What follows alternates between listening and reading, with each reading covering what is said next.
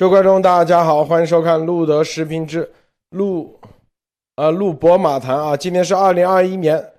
十月二十八日，美国东部时间，现在是晚上八点半啊。今天我们看这个，首先啊，我们来看这个美国跨党派的重量级参议员啊提出法案，说什么呢？支持台湾成为美洲开发银行成员。我们待会看具体内容是怎么样啊。除此之外，然后这里有一个啊，这个卡尔巴斯先生说了，说美国的银行系统已经在讨论把中共国从系统中移除，啊，这个有点重磅啊，我们看看到底是怎么回事。如果一旦移除，那将是啊对中国一个巨大的杀伤力啊。这个到底是呃这个他自呃个人的观点呢，还是说啊具体？可能是内部的消息，我们待会儿节目中来看。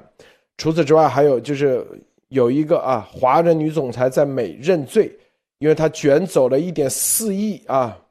一点四亿元人民币，价值两千三百万美元啊，诈骗了两千三百万美元，承诺给别人美国绿卡，最终认罪，要判二十年啊，可判二十年。这个我们再看到底咋回事啊？除此之外，还有一个。就是联邦调查局突袭涉嫌帮助美国和欧盟网络攻击的中国信用卡公司，啊，中国信用卡读卡器公司佛罗里达的办事处，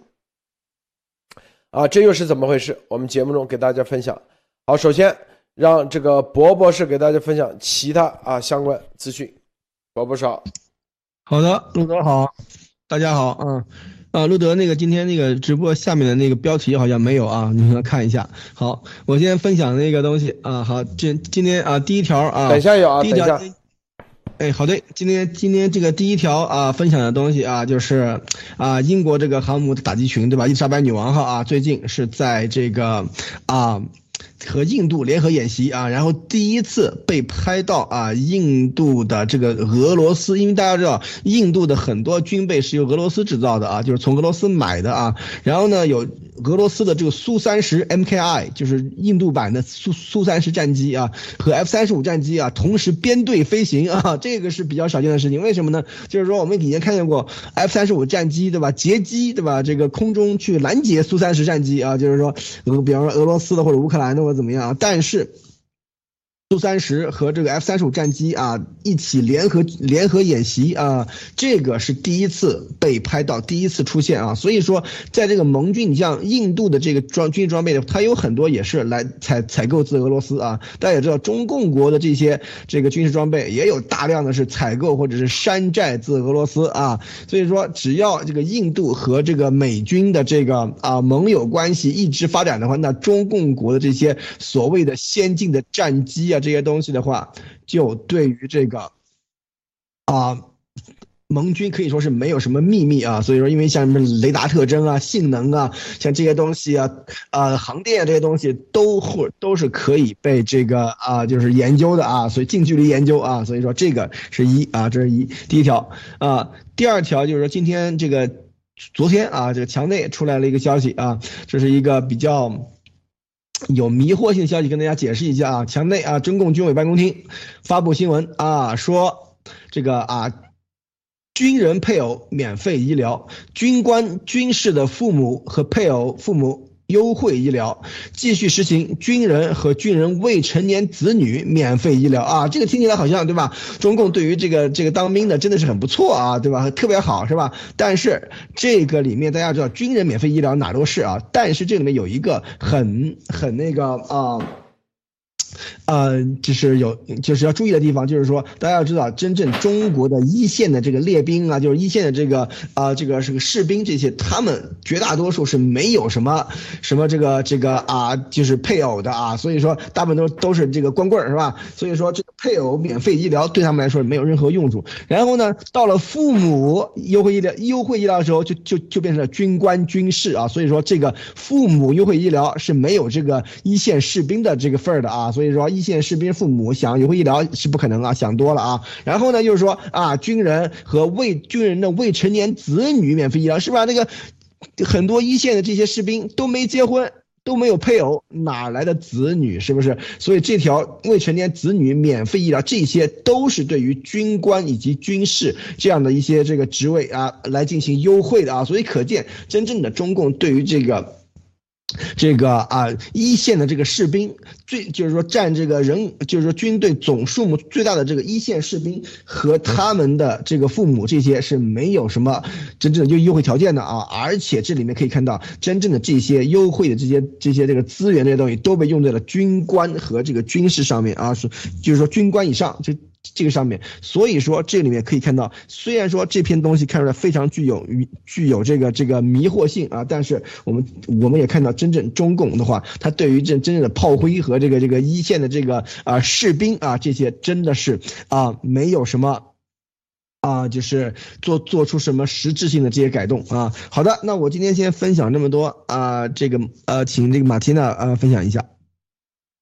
好的。嗯，我想就那个前天就是罗博士和路德先生曾经讲过的，呃，那那个百分之七十一的民调再来补一嘴，就是说，我觉得我个人觉得这个民调是非常非常重要的。我单独查了一下关于这个民调。它是电话的随机抽查，这种模式就可以避开在人面对面的这种接触带来的，比如说你去发传单的时候，呃，发传单的这个人的个人倾向就会影响到别人的呃这个这个选择，比如说收了贵重的礼物就会填喜欢，收到了这种呃糟糕的礼物就填不喜欢，这个是有可能的。那我觉得这个他们抽样抽了一千人的这种呃结论，它是横跨两党，而且是横跨白色和有色人种的。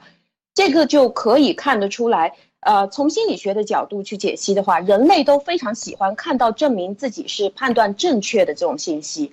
因为当你已经提前判断了，比如说大家现在都认为这个病毒来自中共的实验室，那么当你看到这一类的信息在出现的时候，这个就能够增加你自己的自信心，还有你的愉悦感。换句话说，现在这个七成的主流人群都想要看到的新闻和报报道，或者是。政客的言论或者是智库的报道指向的内容，要是他们内心已经判断出来的这个结论，就是福奇，请你辞职。然后这个病毒它是来自中共的实验室，所以这个我们就可以看得到，现在严博士和路德先生正在做的这种巷战，我去预测他的话，我个人去想的话，他的人数也会是越来越多，甚至是会挤破门的。因为这个内容正是现在大家主流人群想要看到的东西，而且这个巷战，那今天我刚刚看完了前面的一段做出来的这个视频以后，你就会发现，这种面对面的其实最重要的两个东西，一个就是他的参与感，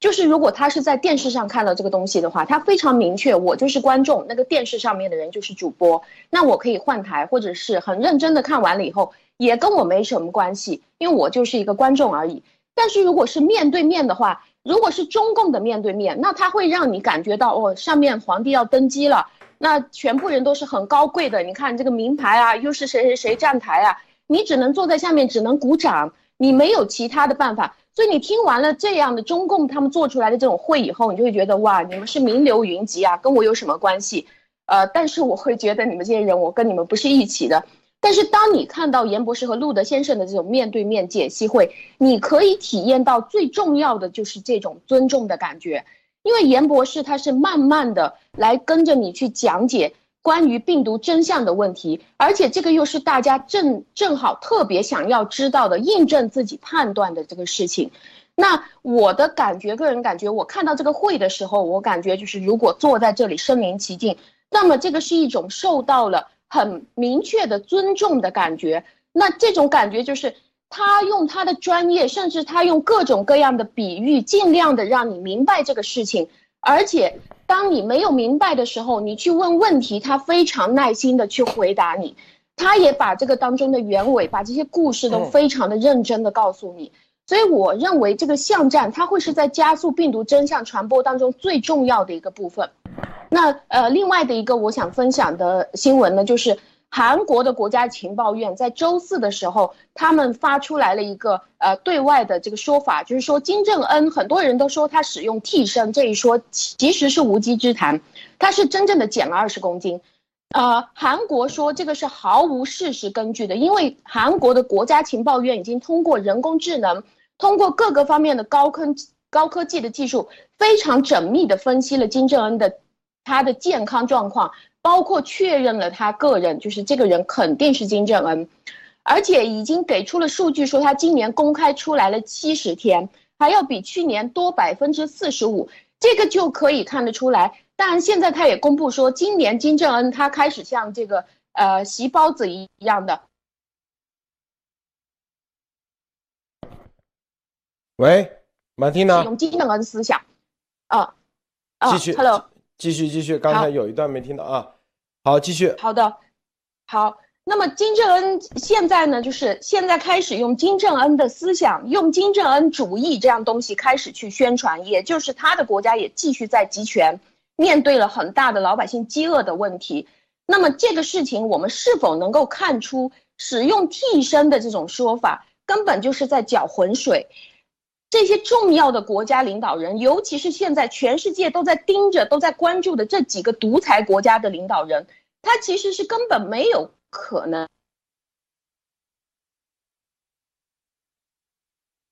最大的可能性，这种替身说是他们自己放出来的烟雾弹。嗯，谢谢鲁德先生。好，在呃，我们开始谈这个台湾进入美洲开发银行之前，首先这个啊再次验证啊，这个五角大楼说啊，我们已经对。这个高超音速武器研发啊，这项技术并不陌生。这是美国国防部的啊技术官员明确说的啊，说对于这个奥斯汀部长说啊，这个对于高超音速武器，他不认为这个中共的高超音速武器贴上斯普尼特尼克时刻的标签，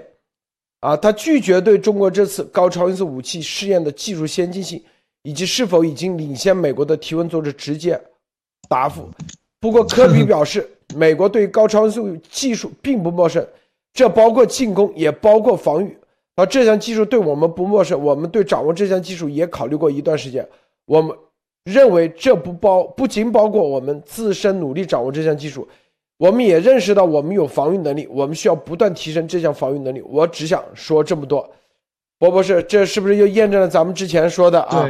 你怎么看？对这个事情，就是我们在节目里面，就是我们在节目里跟大家分享过的啊，美军这些啊高超音速，尤其是这种滑翔体啊，这种这种这个高超音速武器啊，这些都是已经是美军完剩下来的啊。我以前就是说今年早些和去年，我就在节目里面跟大家分享过了，这个 DARPA 早就把这个实验都做完了啊，二零一一年就制造出超音速样机啊，这里面已经讲出来了啊，这其实这都是公开资料。二零一一年这个超超高音速武器的这个就是这种。滑翔体超高音速武器的这种这个啊预言就已经完全完成了，因为当时这个东西因为没有什么对于当时的美军战略来说没有什么实质性的这个这个用处啊，所以就就基本上就等于是啊研究好了就啊啊那就这样开发完了钱花完了咱们就就先这样啊就放那儿了是吧？然后这个里面。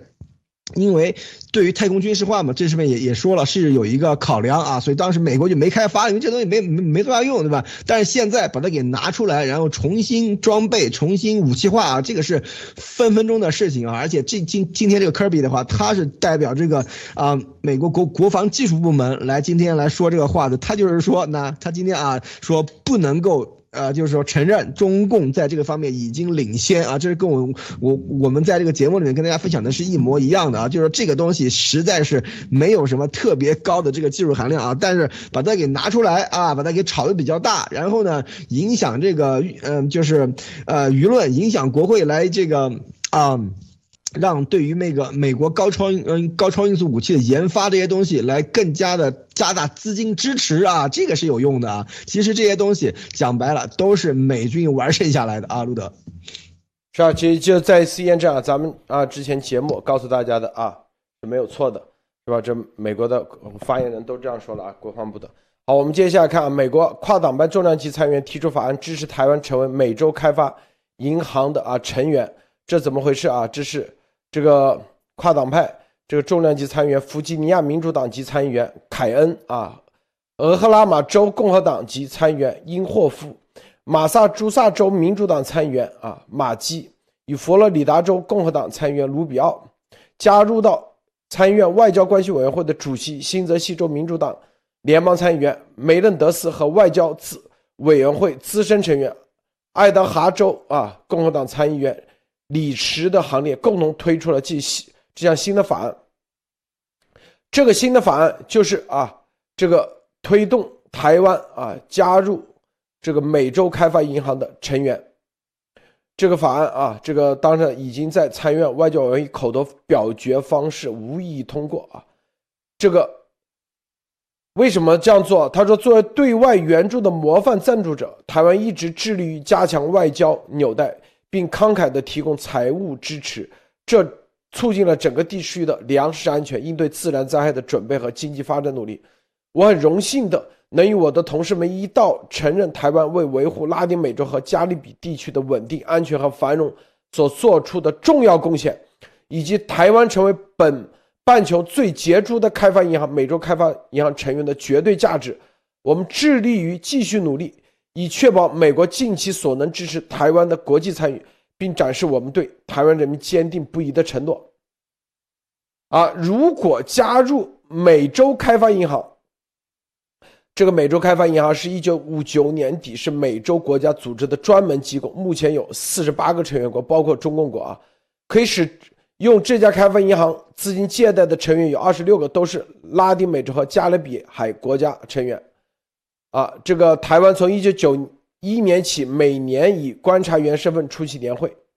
一旦成为啊这个美洲开发银行的成员国，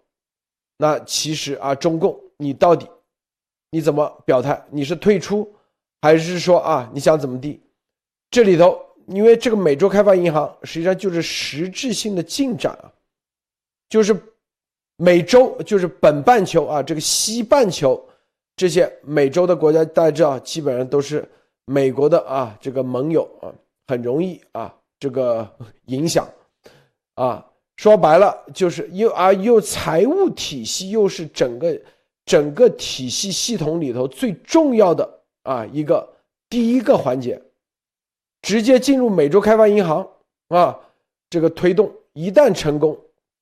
其实基本上就是西半球啊这个整个南美洲、北美洲的国家就跟台湾正儿八经建立了一个重要的一个关系，就是资金上的关系啊高过任何别的关系。伯博士你怎么看？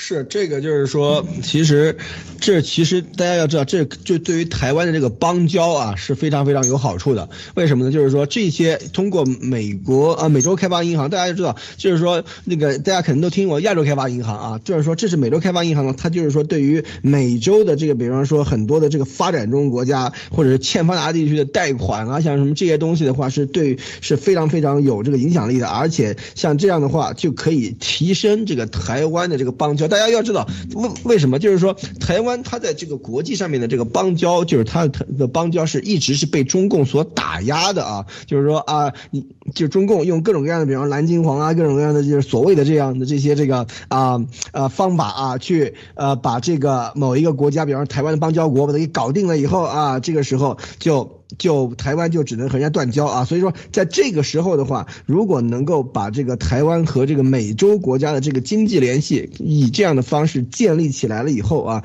这对于台湾的这个发展正常的发展邦交，这是一个非常好的、非常有优势的这样的一个方法啊，这是一。第二就是说，对于中共的这个影响力，因为这中国大家要知道嘛，中共在国际上面他就用钱嘛，是吧？就是我给你钱，对吧？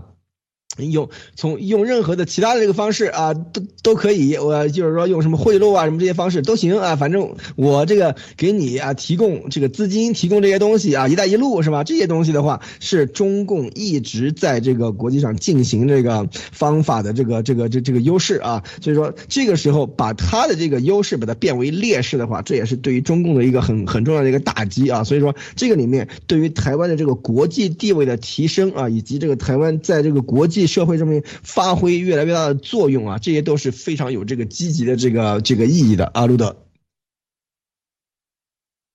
呃，那个呃，马提娜，你怎么想啊？好的，嗯，就是对于对于这个，我我去查了一下关于百科，就是关于这个美开行，美开行它是四十八个成员国组成的。就是说，每一个这个成员国，他们都会拿自己国家的一个呃经济或者是财政部长或者是央行行长去参加。每一年他们都会有一次会议，然后这个美开房呃美开行它的它的资金是用来贷款给这些需要的这些美洲国家，呃，给他们去做一些主要美开房主呃美开行主要的项目是为了教育还有卫生行业去提供资金的。那这里他有写，就是台湾它的加入，它是成为非借贷成员，也就是说它是进来帮忙的，不是进来这里贷款项目的，因为这些贷款是会贷款给一些各种各样的，不管是国有还是私营的一些企业。那呃，我在这里查了一下周边，就是在二零一六年到现在这五年里面，整个这个国开行它所讨论每一年讨论的话题都是围绕着关于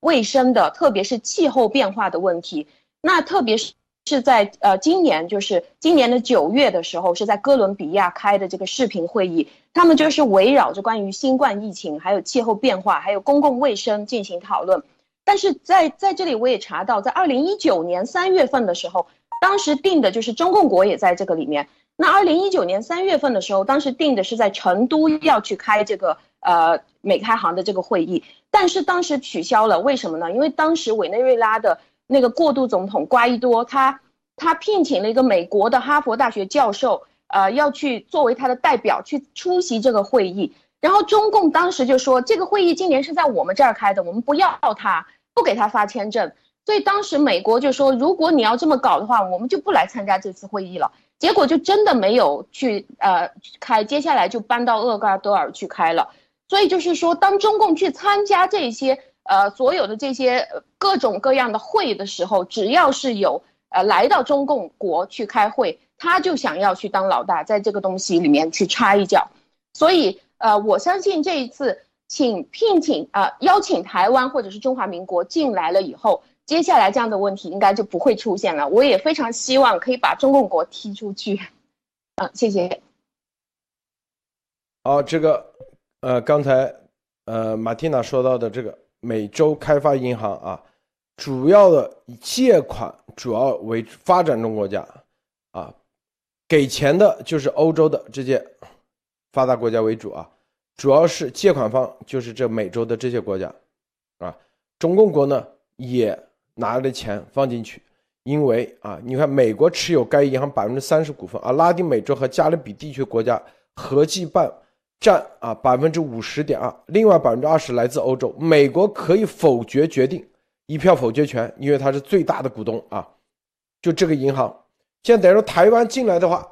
啊，那台湾进来一旦进来。这在实质上就已经进入了进进入到了啊一个，这就什么？这接就是跟这个东西有关系啊。这个卡尔巴斯今天发了一个推，说什么呢？啊，这有人翻译了啊，说美国银行系统已经在讨论把中国国从 SWIFT 系统中移除，看到没有啊？这实际上我感觉啊，并且。不仅仅是感觉啊，是有信息、有情报得知啊，这个是美洲开发银行后面背后的，实际上就是把中共从 SWIFT code 里头移除啊。这凯尔巴斯啊，今天发推正在讨论，结合这个美洲开发银行，这里头，大家是不是觉得啊有点重磅啊？不敢想，波波是。这个 Swift 这个事情，我们以前节目里跟大家已经啊，就是分享过了它的这个这个来龙去脉以及它的这个啊原因啊。这个可以可以说是对于这个中共的这个经济可以说是核弹级的打击啊。一旦是被 Swift 的东西踢出了以后，你就没有办法，因为在这个国际银行间进行结算啊。像这个 Swift 的话，基本上就属于这种这个一个啊国际结算的这种门牌号码这样的，就是说你就是说一旦被踢出 Swift 的话，你这些这些所有的这种结算信息都找不到。你的这个门牌号码啊，所以说这个里面可以说是非常非常重磅，而且对于中共国来说，这一只可以可以说你就基本上完全踢出美元体系，你就爱爱干嘛干嘛去，就就自己玩去了啊，可能比这个俄罗斯还不如，因为俄罗斯还可以卖卖能源啊，中共国除了这个这个这个韭菜和这个这个便宜的这个劳工啊奴工以外啊，没没啥别的可卖的啊，所以说这个里面其实是对于中国来说是可以说是一个致命打击，所以说在这个时候可以看见还提升。台湾的这个国际地位，提升台湾的国际的这个在金融中的这种国际地位，同时要打压中共的这种在国际金融、国际结算中的地位的话，这是一个可以说是一个非常非常好的，对于中共杀伤力非常非常大的这样的一个狠招。阿尔路德，这里头啊，首先这个美洲开发银行跟联合国没有关系啊，它是整个美洲的啊一个最重要的国家之间的一个这样的银行，跟联合国没关系啊，跟一个中国什么几个中国都没关系啊，跟什么什么啊，就中共你去反，这是纯粹是一个商业项目，但是是美国所谓美国持有银行百分之三十，实际上就是可能是美联储啊，或者是相应的啊这个机构，并且它主要的投票权由持股决定。美国持有百分之三十，拉丁美洲、加勒比海国家持有百分之五十，等于百分之八十，剩下百分之二十来自欧洲。基本上，只要美国提出谁加入，那基本上就过了。更重要的是啊，那中共你你怎么，你如果在美如果啊这个法案一过，美国就提出让台湾加入，那你中国你怎么表态？中国说退出，好，那你就退出。中共用这个事情一个商业的项目来啊，再来搞事的话，是吧？那接下来那可能啊，你中共国的 SWIFT 扣的国际银行系统啊，别人就会啊来在这里面给你制约，因为这个美洲开发银行这里头，你中共国也在里面。你看这里成员国啊。有中华人民共和国，这里面有大量的啊，这个借贷或者是啊资金，或者是啊一系列项目的承诺啊钱在里面，那你这些怎么处理？你如果把政治的因素放到里头去，那怎么办？那美国啊，这这这些国家是吧？因为你没有投票权，就美国说白了，他百分之百控制这个美洲开发银行。他有投票权，但是，一进入美洲开发银行，台湾一进入的话，实际上啊，表面上是一个私人项啊，就是一个是商业项目，实际上，它对于啊整个南美洲和北美洲的意义完全不一样啊。这个意义就对中共相当于把中共彻底踢出啊整个美洲，有巨大的关系。中共利用啊美洲开发银行来影响南美洲这些国家啊跟他的建立的这种关系，可能啊由此就会一个质的飞跃啊，就是一个彻底的翻转啊彻底翻转，因为这些国家要钱，如果台湾进去了，那台湾和美国一联合，他就可以合法的用钱，是吧？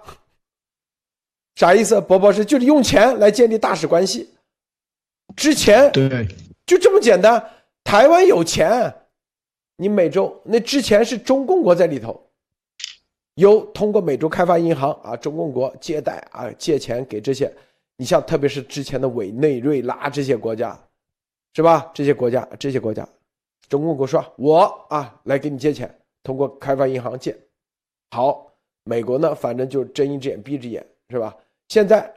那你到底中共国你你留还是走？如果你继续留，那相当于你就承承承认了这个中华民国啊在国际上的这个地位，在至少在美洲啊，在在这些所有的国家里，你不承认好，那中华民国，比如说啊，这个阿根廷要借钱，行，那台湾给你借，行不行？那不就是在资金上？你跟阿迪阿根廷如果没有大使级的关系的话，你这个钱怎么落实啊？那就得建立外交关系，这通过钱就把这一系列全部打通了，相当于。马蒂娜，你怎么看？是呃是伯伯是是吧？对，伯伯是。呃，应该马蒂娜说，嗯，对，马蒂娜，你怎么看？哦，好的，就是这个美开行，它现在。它现在所针对的这个内容，刚好就是现在国际上最需要呃用钱或者是投资在这这些不管是公众企业或者是民营企业的，因为它就是病毒疫情、卫生和气候变化嘛，这现在最需要的。所以这个其实就是一个资金池，这个是整个美洲的金融体系的一个资金池。所以如果台湾加入到这个里面的话，呃，就就相当于是台湾，他一定要被大家承认了，就是在呃政体上，他肯定要被大家承认了。因为在当时，就是中共他不允许这个瓜伊多的这个代表进来的时候，他当时还说过，说我们不是嫌弃这个瓜伊多，我们是非常公正的，就是就算马杜罗的人来了，我们也不要。为什么他不要呢？因为他他们想要自己跟着委内委内瑞拉去私聊，就是用这种“一带一路”的。用项目就是用这种基础建设的项目去换石油的方法，所谓它的一带一路的方法去控制别人。所以现在呃有了这个 Swift Code 来给他做一个最后就是可以把他踢出去的这个动作，我就觉得，如果是 Swift Code 可以把他踢出去的话，那他之后就真的是恢复到原始社会了，只能闭关锁国了，只能变成以物易物了。但是其他的地方已经知道了，他这个一带一路是大家。偿还不起的一些所不需要的一些公共建设的项目，而且都是一些粗制滥造的项目，所以在这个之后，我觉得这个简直就是给中共脖子上面捏死了，他实在是好像没有什么其他的办法，而台湾好像是一定会进来的，对，直接从钱上啊，让台湾跟美洲啊二十八个这些国家所有迅速的建立关系，这一招真高啊！一旦建立了关系，那中共在整个美洲基本上就会被啊彻底踢出去啊。这些国家是吧？之前美呃之前台湾想跟这些国家建立关系，它都没有渠道。现在美国主动给你提供渠道，美洲开发银行进去是吧？你就跟这些国家啊建立了各种资金啊、贷款啊这种关系，那就顺理成章了啊。这种顺理成章，那接下来那就是。说白了，联合国啊等等一系列的，可能啊，我们可以看到，就是台湾啊，中华民国应该是也愿意啊提供相应的资金啊，你肯定得付出啊，你不付出怎么能行？再说这些国家只是贷款，没说不给利息啊，对吧？这本身也是一个也是一个项目啊，这种项目对于这个资本来说也是一个盈利的项目，因为是以国家啊作为。这个借贷的主体，中共国在这里头肯定是乱搞乱来的啊，所以这个美国只要通过了这个法案，那百分之百肯定就进去，因为美国是有一票否决权，总部也在华盛顿，啊，所以这个这个你看美国啊各个方面的乱枪打鸟，从不同的角度、不同的方面都在推动啊中华民国进入联合国啊，台湾进入联合国这个事情。啊，这个美洲开发银行，你中共肯定挡不住的啊！一旦挡不住，后面这就是啊，这个撕开了一个重要的突破口啊！中共估计啊，后面摧枯拉朽啊，他既也不可能是吧？说马上把台湾给灭了啊，是吧？把这个中华民国国号给取消了，把台湾从地球上消失，是不是？他做不到啊，是吧？所以必然进去。好，接下来我们看啊，这个呃，伯伯是这点要不要再点评一下？好吧，我再加两句啊，就是说，第一，中共现在是他这个大撒币啊，就是说这也是没有什么后后劲儿了啊，没钱了啊，地主家也没也没余粮了啊，这是一。第二就是说，这种通过美洲开发银行对于这个呃，就是说中美洲和南美洲的这些这个发展中国家进行援助、经济援助的这样的这个做法，和美国的啊和中共国的这种这个所谓的一带一路的搞法是完全不一样的啊。中共的一带一路，对吧？给你一个项目，对吧？你这个啊，呃，一百万的项目，你非要贷一个亿，然后这你这一个亿你还不上，好，你就拿你这个拿你家的，你拿你国家的港口来填，拿你国家主权来填，拿你国家的资源来填啊，这就是这就是中共的一带一路的玩法。而在这个美洲开发银行里面的话，它的这些这个项目都是有针对性的，比方说气候，比方说这个教育，比方说医疗这些方面，这是一啊。第二，它是说它是以把这个。这个很多国家的这个资金放在一个资金池里，是通过美洲开发银行来进行这个资金的这个这个啊，就是说啊操作啊。所以说在这个里面的话，对于腐败啊，对于这个受贿啊什么这些东西的话，可以有效的有效的这个减少啊。所以说从这方面来说的话，是真正能够惠及到当地的这个国家和当地的人民的这样的一些项目。大家要知道，在非洲啊，像中共搞的一带一路啊那些所有的国家，很多啊这个钱出去都是被中方和当地的那些些这个啊负责接待接接洽的这些官员啊，由这两帮人私分了啊，剩下的真正的能够用到这个项目上的钱其实是非常少的啊。所以说从这方面来看的话，这个相比来说一一上一下。所以说你看中共国这两年通过这个一带一路项目搞了这个这个啊，就亚非拉的这个伙伴兄弟国家多少港口对吧？多少资源对吧？这些东西像这些很多国家都已经看在眼里，都知道是怎么回事，敢怒不敢言啊。所以说这个里面可以看到真正的。真正为什么中共他现在在国际上犯了众怒，他就是要用他这种假骗偷，用那种行贿受贿这种这些东西去开发一个他自己的体系来对抗这个以美国这边以规则为基础的国际秩序啊。而一旦台湾加入了这种以规则为基础的这种国际秩序以后的话，就会让这个整个的这个世界各地的中国人在这里面都有一份的这个啊。这个这个啊，分享这个里面的这个这个经验啊，所以说这个也是其实是非常重要的一点啊，此消彼长啊，路德。好，我们看啊，这个这个重点说这个啊，这个大家知道这个案例很重要很关键啊。六月份，二零二零年六月份，美国 FBI 逮捕的一个南加州亚凯迪亚的一个华人地产经纪，叫做史瑞雪，十月二十六号认罪。他怎么回事啊？他是以房地产开发为名吸引中国人投资，并谎称可以拿到美国绿卡，从中国诈骗了两千一百六十万美元，折合超过一一个多亿人民币，供自己日常挥霍。他这两千多万美元啊，全部打到自己的个人账号，就是公司账号打到个人账号，然后仅旅游花销就高达二百二十万美元，另有数十万美元购置的服饰。二十九点五万美元的两辆奔驰汽车等啊，然后这个啊，他是怎么呢？他是啊，谎称一个啊，说号称自己是万国置地啊，然后开发比弗利山庄的海德摩根开发公司啊，开发一个什么什么呃海外房地产啊交易中心。当时啊，这个谎称啊，还称自己具有数十年的海外投资经验。专业的投资团队和律师在上海、纽约、洛杉矶、伦敦、里斯本、马德里、巴塞罗那等地设有分公司，可谓提供自称的啊，他不是有没有是没有的，他是自称可以为客户提供二十四小时无时差服务，这就是诈骗嘛？因为他没有，他说有啊。在认罪过程中，史瑞雪坦言，在二零一五年十一月至二零一八年七月间，他投资在科切拉河谷建设。加州棕榈泉海德度假村和公益项目，这个公益项目号称是二百零七个单位的豪华公寓和酒店综合体啊，这个但是啊，它号称什么？二零一七年啊就开始建设，但是到现在还是一块一块烂地啊，在那里。然后呢，他拿的这个项目到中共国，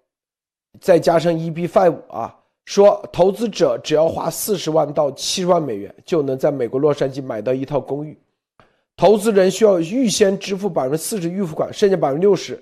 什么万国置业可以帮助买家在美国的银行办理贷款。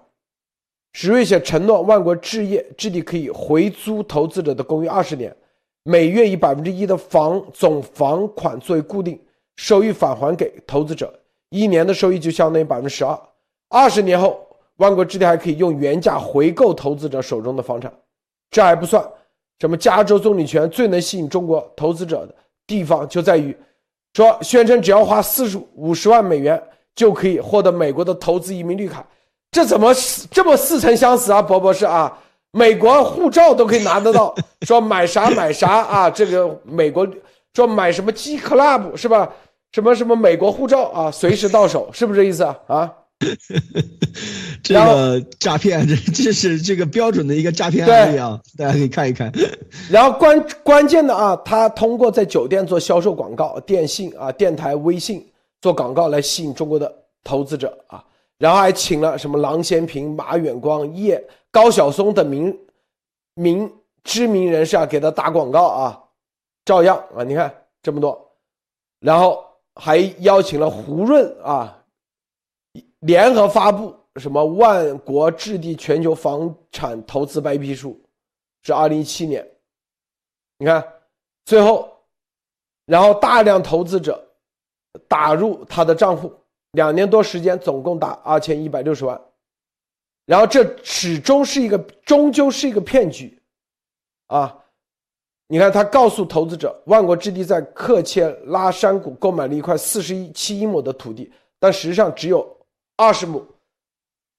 四十七亩和二十亩有差距，那就是诈骗。这是第一啊，诈骗的第一点。第二，本来定于二零一七年开工的项目，完全没有获得开发批批准许可，始终没有开工，就是你没有开工的营业执照，啥都没有。但是他说二零一七年开，诈骗。第二点啊，也是诈骗。第三，你看这个土地啊，到现在还没开工，的项目项目从没开工啊，还声称。发送了深圳在正在施工的照片，后面，啊，然后按照之前承诺，第一期的客户二零一七年一月一日就应该返还租金，但史瑞雪并没有实现兑付。这个丫头不是说借贷是要给大家付利息吗？到现现在付了没有啊？没有兑付，没听说，没听说有人收到啊。然后，那被骗投资者发现一切成空之后，向北京市东城区公安分局报案。啊，这个稍后警方以万国置地涉嫌非法吸收公众存款立案侦查，然后这韩美的案情出来啊，史瑞雪飞往美国，在洛杉矶豪宅过上了幸福的生活。啊，愤怒的中国买家们不肯就此罢休，一直追到洛杉矶，向 FBI 递交了史瑞雪利用万国置地诈骗的相关证据和资料。美国警方通过一年详细调查，发现史瑞雪将投资者大量资金。转入个人账户啊，看到没有？供他在美国奢侈的生活。这就是啥？这个 G 系列的钱转到凯尔巴斯的那个叫啥？这就是这绝对是非法的。我告诉大家啊，百分之百啊，是吧？根据美国司法部公告，史瑞雪将投资者的资金转到个人账户，啊，挪用，这就叫挪用。因为你这个钱是用来做开发的，你任何的钱你打到私人账户，那就是绝对是违法的。这就是一系列这很多事情串在一起，他认罪啊，最终是至少二十年。这个包博士你怎么看啊？这个案例，这个你看这个数额啊是二两千三百万就二十年啊，所以咱们可以以此类推啊。这个数额再再大的话会有多少年啊？所以说这是一啊。第二就是说可以看见这个里面，比方说啊，如果他在里面开工资或者怎么样的话，这是没问题的啊。但是他把这个钱完全挪到他用的话，这立刻绝对是有问题。这这这是一个属于挪用的问题，而且这里面很多啊，就比方说发送不实信息，对吧？这个这个编造各种各样的这。这个证据啊，然后编造各种各样的这个单据，然后进行诈骗啊，所以说这个里面其实这个套路很多，大家都看上去似曾相识啊，而而且这个里面一样的有各种各样的这种这个高档消费、旅游是吧？购置各种各样的东西是吧？所以说这个里面大家可以看到，真的是有非常非常多的这种这个这个这个可大家都啊听起来似曾相识的这个这个桥段啊，所以说这个里面大家大家可以看到美国的这个。对于投资这些东西的话，不是说啊，你你就是随随便便钱打进来或怎么样就可以说是投资，它整个是你这个投资公司的这个运营以及它的所有的这些这个啊，就是这个钱往哪儿去，钱怎么用，这样这些东西都是要有这个明确的这个去呃方向和这个规定的啊。就是你不管是谁，就是你只要是违反了这些东西的话，都是会被这个法律所所追究责任的啊。所以说这个里面大家可以看到，他这个做法其实。也跟这个五啊。某系列这些东西啊，非常非常的相似，而且请了名人来站台，对吧？请了名人站台，看着搞得很高大上啊。但是这个里面它是用的是这种房地产这种这个实业项目啊，所以说这个搞法有点不同。但是这个换汤不换药，而且啊，这个的数额才两千三百万而已，比这个几亿的这个要小很多啊。所以说，可见这个里面啊，进入了这个刑事层面以后，会有多大的这个后果在后面等着大家，大家可以拭目以待啊，路德。是啊，这里头你看啊，这个他打的个人账户只花了几十万美元啊，是，那你打到几千万啊，直接打到这个去炒期货，这是什么罪？大家想想。除此之外还有太多了，你看这里头，啊，这里面，你看所谓的万国之地，他找人宣传，这这种假宣传，这都是罪啊，这绝对是重要的罪啊，是不是？然后电汇欺诈，除了电汇欺诈，宣传欺诈，是吧？然后啊，这个挪用啊，各方面这都是这个罪很大的。你看这打的热门项目推荐啊，万国之地，这些照片都是假的啊，这照片都是假的，都是 PS 的。这 PS 的照片最终对啊，看没有？什么 EB Five 还承诺那个啊？说之前说什么什么某 club 买了以后还可以说啊，美国护照全世界几百个国家通行的护照，我天哪，这不就是欺诈吗？啊，马蒂娜你怎么看？嗯，是这个这个就是真的，马上就想起鸭王的那种诈骗套路来了。呃，在这里我觉得他的这个案件里面最最呃最。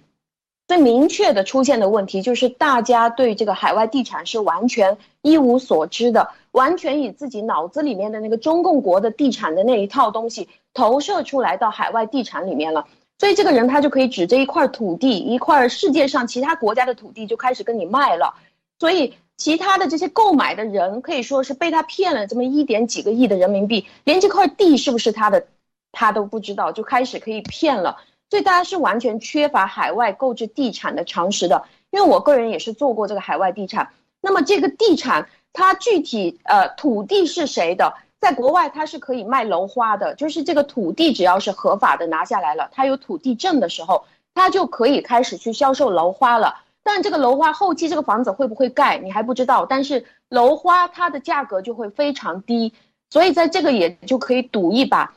如果是他开始有了他设计的这个所谓的设计图，开始有了这个工程项目，那么开始变成期房的时候，你就可以购买期房了。这个期房的价格就比楼花要贵了，要贵了很多。但是在这一步的时候，就可以证明这个设计书是合规的，而且它是有合法的建筑商来帮他建筑这个项目的。所以，当你去购买期房的时候，你基本上有可能这个房子就可以盖得完。但现房它的价格就会更高，这个是在海外地产，任何房子都有可能会烂尾的，因为它并不是像中共这样宣传，就是只要我们呃，我们整个国家的房子只会涨不会跌，永远都是好。这个在海外购房，而且还有一个就是本地人他购房的这个购房率是多少，你就可以知道这个公司是怎么样的。为什么在这个地方买房子可以获得绿卡呢？你要去看是不是这个州的相关法律是。在这里买房都可以获得绿卡还是什么？这个就是大家什么都不知道的情况下，这个人他就可以在国内所谓的什么微信公众号啊，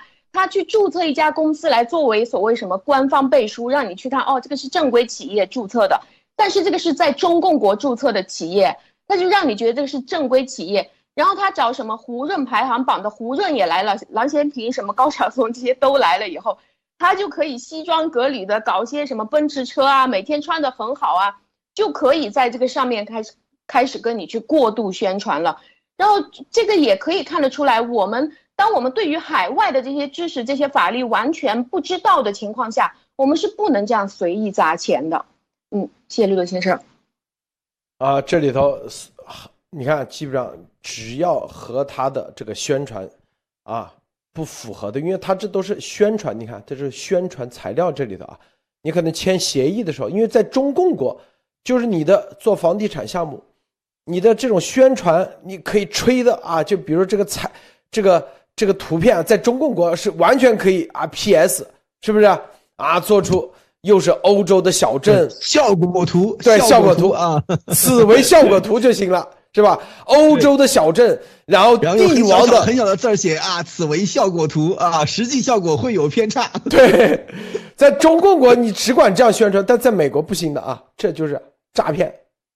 这是第一。第二，在中共国，你觉得啊，这个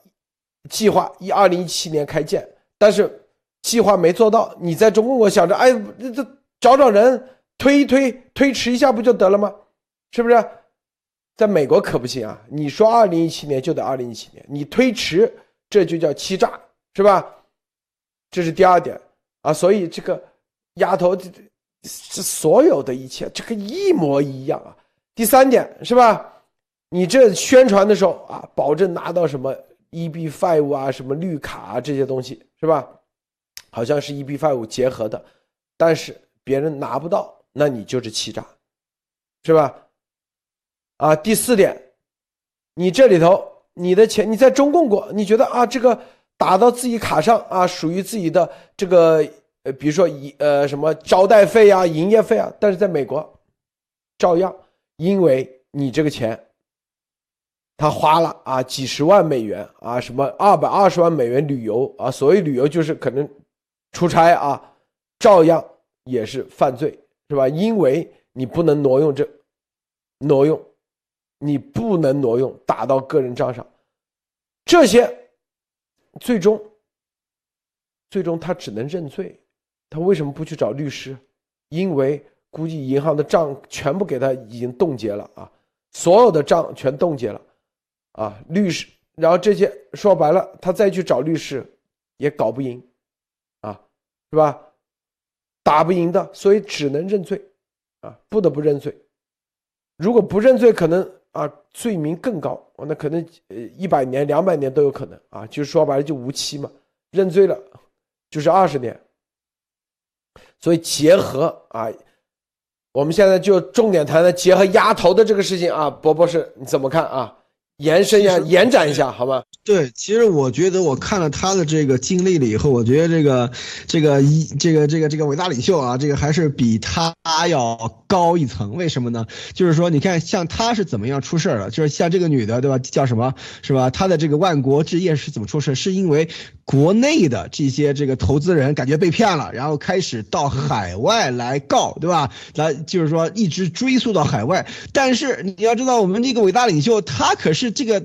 这个国际的这个反共的这样的一个一一个一一个大佬，是不是？你只要是国内的人跟他联系的，国内的人投资给他的都是反共的人士。只要你的这个信息给了这个国内的话，立刻被你当反动人士抓起来啊，把你当这个反贼给抓起来了。你根本不可能跑到国外来告他啊，这就是厉害的地方啊。这就是说，这这比这个万国置业要高出一些的地方，就是说他不仅仅给钱。给这个给这个护照对吧？给这个出路，而且还把你给变成一个反贼啊！你然后这样的话，你就不能够在国内去告他了，对吧？你国内的话，你不能说啊，我投资了某某某项目，你像对吧？那那个项目是是对吧？是反共人反共大佬一家头的这个项目是吧？你投资他，那你就是反贼，你就反动对吧？现行反革命抓起来啊！所以说这个里面大家要知道，这是比这个。万国之业要高出一些的地方，这是我个人的这个意见。这是一。第二就是说，像这个其他的这个上面啊。玩的更大啊！我们我们伟大领袖玩的更大啊！这个里面真的是玩的更大，他也就找一些什么什么个什么矮什么矮大紧啊，他们这些人来给他站台。但是咱们这个伟大领袖是一直玩到了这个这个这个美国的这个这个啊白宫白宫边缘啊，所以说这个里面这个里面的这个啊差别也是在这里啊，所以说这个里面讲的讲的不好听一点啊，登高必跌重啊，所以说你这个东西玩的有多大，赔的就有多大啊，路德。是啊，这里头啊，我们再看啊，这个联邦调查局突袭涉嫌帮助美国和欧盟网络攻击的中国信用卡读卡器公司佛罗里达的办事处。啊，这个是怎么回事？联邦调查局突袭了一家中国信用卡读卡器公司在佛罗里达的办处，据信该公司是全球数十起网络攻击的幕后黑手，它叫 PS。科技啊，生产的销售点设备在一百二十个国家地区使用，超过六千万台。二零二零年的销售收入为七点二七亿元。杰克逊维尔突袭被认为与有关 PAX 运行的系统被用于对美国和欧洲组织进行网络攻击的报道有关。然后，联邦调查局和国土安全部特工突袭，搜查了当地的 PAX 科技仓库报。这个联邦调查局军情五处正在对 PS 进行深入调查。一位消息人士告诉该电台，一家主要的美国支付处理商开始询问来自 PAX 终端的网络数据包的问题，但没有得到任何好的答案。啊，这个是一个中国的啊信用卡读卡器公司。你看，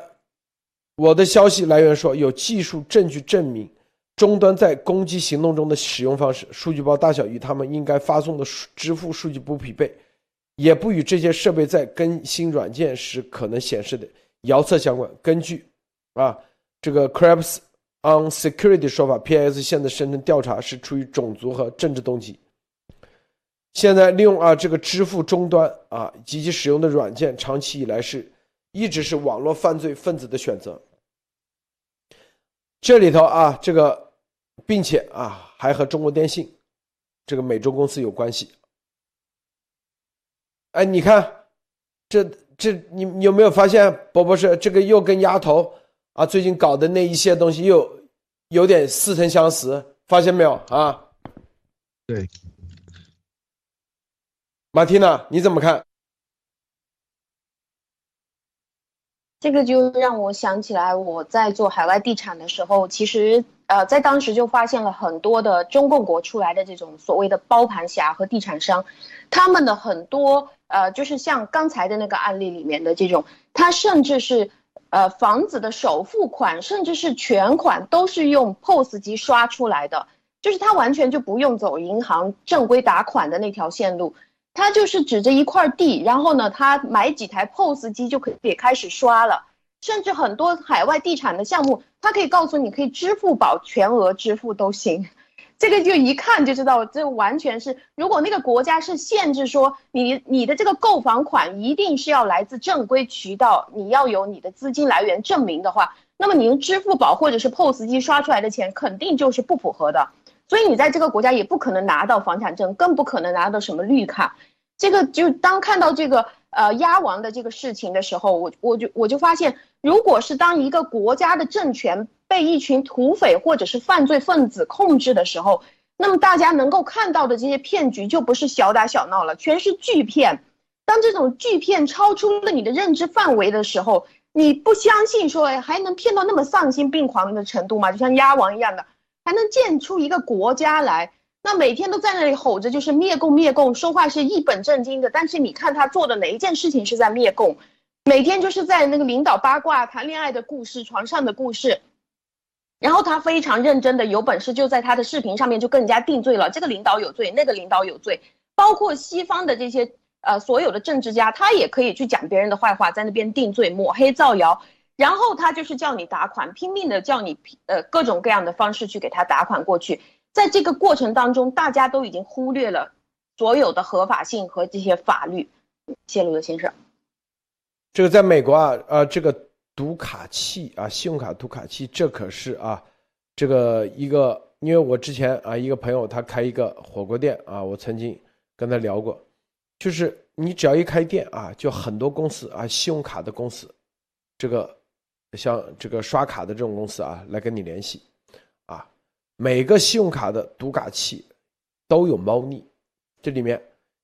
中共国的公司它收费很低啊，每一笔单笔收费很低啊，甚至还还给你返点，实际上它就是铺，就是快速啊铺设这个终端节点，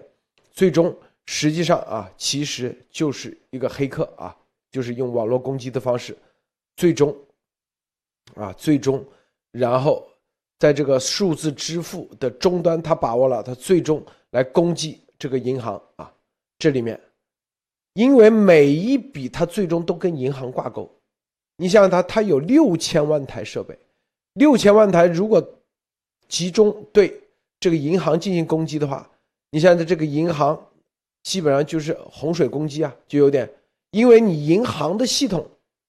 是不是你平时？人一般是进不去的啊，就你一般的。但是你信用卡，它是最终是可以到得了银行的这个系统，它有个端口让你进去的啊，你至少有个数据进去，是吧？然后在这个情况下啊，对这个国际银行的业务，它是一个巨大的伤害。这就是刚才凯尔巴斯发推，明确说啊，美国正在美国银行系统正在讨论。把中共国踢出 SWIFT code，为什么？因为这个 PX 世界上最大的数字支付提供商背后居然是中国共产党、中国政府的机构，啊，是有确凿的证据的。因为里里面说了是联邦调查局、国土安全局，啊，还有中情六局啊，中情六处，英国的中情六处，他们已经盯这个公司盯了很长时间。所以，国土安全部出面，大家就知道一定是跟啊网络黑客、间谍啊、特务这一系国家安全有关系的。所以，丫头那个是国土安全部出面，你就知道是跟国家安全有重大关系。中共啊，在美国可以说啊，这个信用卡读卡器，这这个美国。把门打开，让你从事中国电信啊运营商，然后啊信用卡读卡器也让你去做，你在这里啊被美国现在看清楚了，你中共国在干啥？这就是对美国的金融体系的啊一个一个啊巨大的中共的啊一个朝鲜战。美国发现了信用卡读卡器，这就是他们的地面战，他已经布局，你看。布局了十几年，六千万台设备，这六千万台设备，大家想想，随时可以让一个银行体系彻底瘫痪。六千万台，你算算，每一台的话，如果啊，因为它都要结算的，SWIFT 它就叫结算。纽约它还有一个啊，我们之前说过叫做结算，一个月啊，当天结算还是一个月结算？它如果六千万台。他做一个程序，让你表面上结算，但是最终没结算。如果有一台有一万美金没有结算的话，六千万台是多少钱？大家算过没有？你直接这个银行彻底就崩溃了，是吧？你美国的美元直接就崩溃了，发现没有？一台一万，六千万台是多少万？是吧？一台如果一万美元，那就是六千亿美金，那比当年的那个叫啥，那个就是雷曼兄弟是三千万三千亿啊，六千万台就六千亿美金嘛，三千亿美金突然间那个，这就是金融海啸，六千万台一台如果一万说给你结算，实际上就不给你打钱，没有结算的话就六千亿美金，啥概念？想想，这是。多大的国家安全？你美元彻底，这就是一个海啸啊！然后除了这六千万的，还有别的一起上的话，你美元体系就崩盘了。就给他，这突然给你来一个袭击，波波是是大家，我们一直跟大家讲这个美，呃，就是中共对于这个西方和美国的这个啊。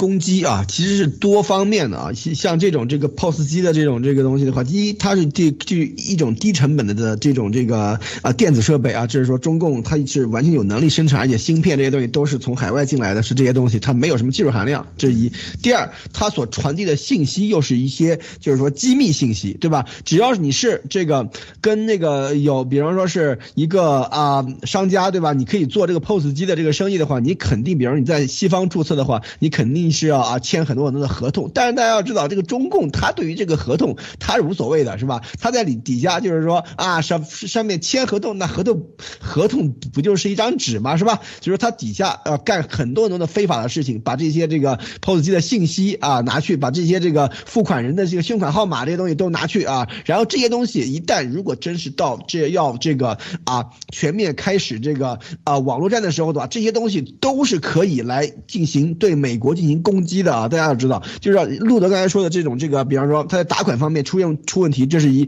第二就是说，比方说他用用这个 POS 机。然后他掌握的这些这个信用卡信息的话，就直接就是说把这所有的这些这个所有的，比如它里面有姓名啊，有这个信用卡号码，有这个截止日期这些东西的话，他完全就是说可以用这些信信息去。创造很多很多的，比方说信用卡盗用啊，什么这些的案子，对吧？就就会让整个美国这些的这个啊，就是说啊啊，金融管理部门啊忙不过来啊。所以说这些东西都是要涉及到国家安全，这就是为什么国土信息啊国国土安全部现在现在搞搞这个案子啊。所以说这个事情其实可以是很大，而且这里面大家可以看到，对于这种这个金，就是这个啊啊网络上面的这种这个金融的这个读取啊，像这些东西来说的话，美国是有它专门的这个。啊，监督机构的啊，所以说这个里面被。挖出来也是一个非常啊，怎么说呢？可以值得这个可以预预预见的一个事情。但是从这件事面来看的话，中共它对于这个西方的这个啊作战啊，它是一个全面的一个一个一个侵蚀，而不不是只是传统的这种单方面的这样的一种这个这个这个啊这个啊战争准备啊。所以说这个里面大家可以看到，中共在这里面已经处心积虑了很多年。像这个读卡器公司啊，像这样的这个事情爆出来了以后的话，也也也能看到，美国现在是它对于这些中共的这这些渗透，它是越来越有这个戒心了，而且已经取得了很多进展了啊，路德。就是说啊，美国现在啊，在这方面啊，这个行动在加速啊。这个美国情报系统得知的这个读卡器公司，就是 POS 机公司啊，六千万台这么大的公司，全世界最大的，它是随时都敢动，你就知道这个啊。对于中共背后，啊，正在讨论要把中共国踢出 SWIFT code，因为，啊，你现在不仅仅是这个啊，这个六千万台，可能还有很多很多的隐患。中共，你美国一一个个隐患去找，那不多累？你哪哪来得及呀？所以 SWIFT code 一旦被我觉得美国现在可能就是直接啊，釜底抽薪，擒贼先擒王，直接给你 SWIFT 扣取消、撤销啊，这又跟联邦啊，就是联合国、中华民国进入，跟当时美洲开发银行这都有关系，跟这个 POS 机被查，美国在安全层面可能正在讨论怎么怎么解决这个。这个安全层面对华尔街、对整个美联储、对所有的美国的金融体系是一个警示。这个马蒂娜，你怎么看？是的，非常认同。我也觉得他的这个是一种呃，好像是不破不立，就是他不打算跟你一个个去检查了，他就彻底不跟你玩了。呃，先给你斩断，然后呢，再设立规则。然后呢，根据规则，大家再重新进场，我觉得应该是这样的一种。因为当你的这个 POS 机是非法的时候，每一分钱其实在这个上面转都是非法的。他不管跟你说你是买的买的国外的什么东西，那当你这个 POS 机有问题的时候，你转的每一分钱都很有可能跟你所买的这个东西在海外买的这个东西没有半毛钱关系。那他其实中共他玩的就是在他自己的银行体系里面禁止你汇款。避嫌避避开说是这个他的银行体系帮你汇款的，这是针对老百姓。当然他们自己的人他就可以随便在银行体系里怎么玩都行。但是接下来就会有，当他禁止的时候，接下来就会有大量打扮成民用 POS 机的这种公司，他就会上来了。他说我可以帮你打款，银行打不了，我这儿帮你打。那他这种六千万台读卡器，而且是用中共自己的信号站插在这个 POS 机里面。你这个钱打出去了，到底是打打给谁了？打给什么项目了？你是不知道的。那这个东西，如果当中共它同时去开动它的六千万台这个呃 POS 机的时候，是真的可以搞乱整个美国的银行系统。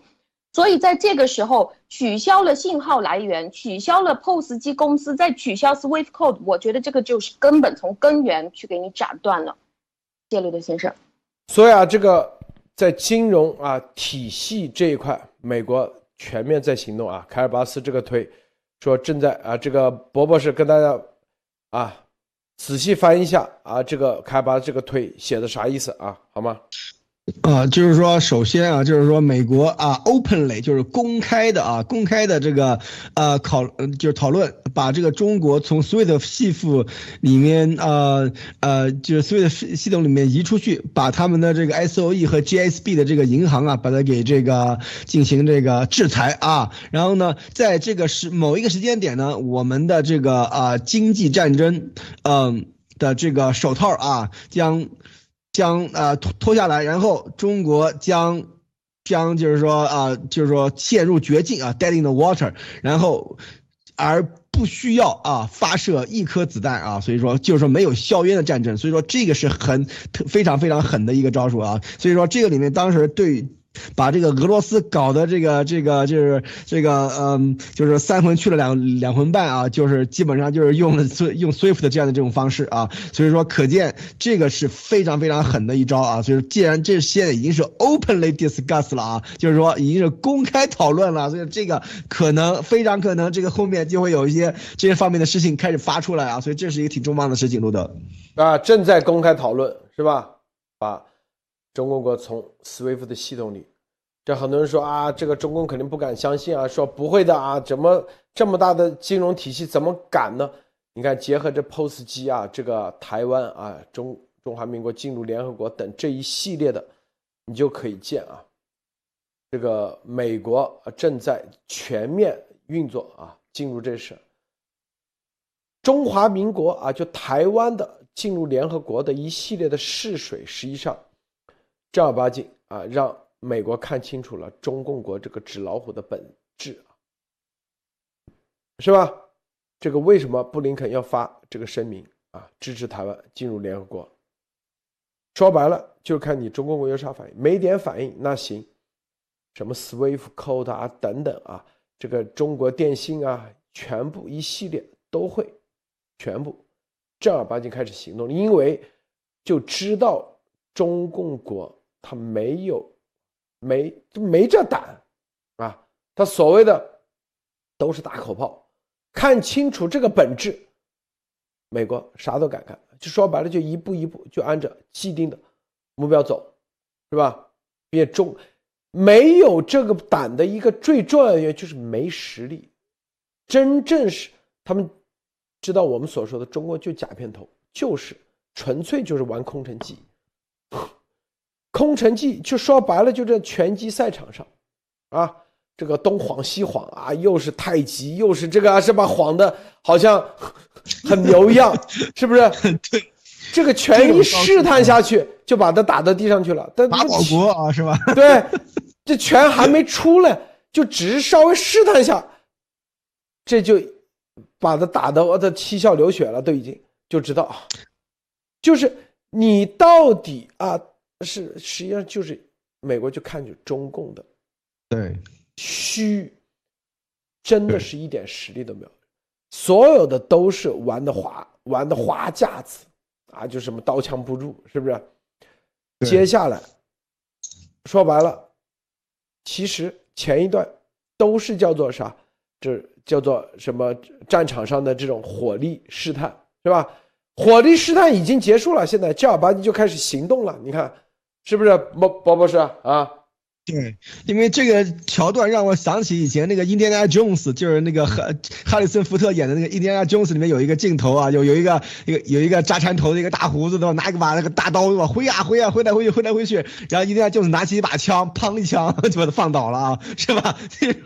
基本上就是这样的一个意思啊。所以这个里面大家要知道，嗯，怎么讲呢？大家可以想想看，如果你给你一年以前。我我们跟你说啊，蔡英文要承认美军在台湾进驻驻扎训练台军啊，所以说这个事情的话，你敢相信吗？绝对不敢，是不是？所以说现在已经到了这种可以说这个台湾可以。主动承认这个美军在台驻扎、在台训练这样的这种事情了，所以可见这个事情已经已经一年来啊，一年多以来已经发展到什么地步了啊？所以说这个里面基本上就等于是明牌了，因为中共已经彻底的画了红线啊，说只要美军啊登登陆台湾之日啊，就是中共武统之时啊。现在你看，告诉你美军在台湾怎么样？那红线再往后画一点啊，所以说咱们的中国这个红线已经画成斑马线了啊，一条一条一。条已经已经不知道画了多少画了多少条了，可以拿着拿着这个中共的这个画的这个红线去过马路了啊！所以说这个里面大家一定要知道啊。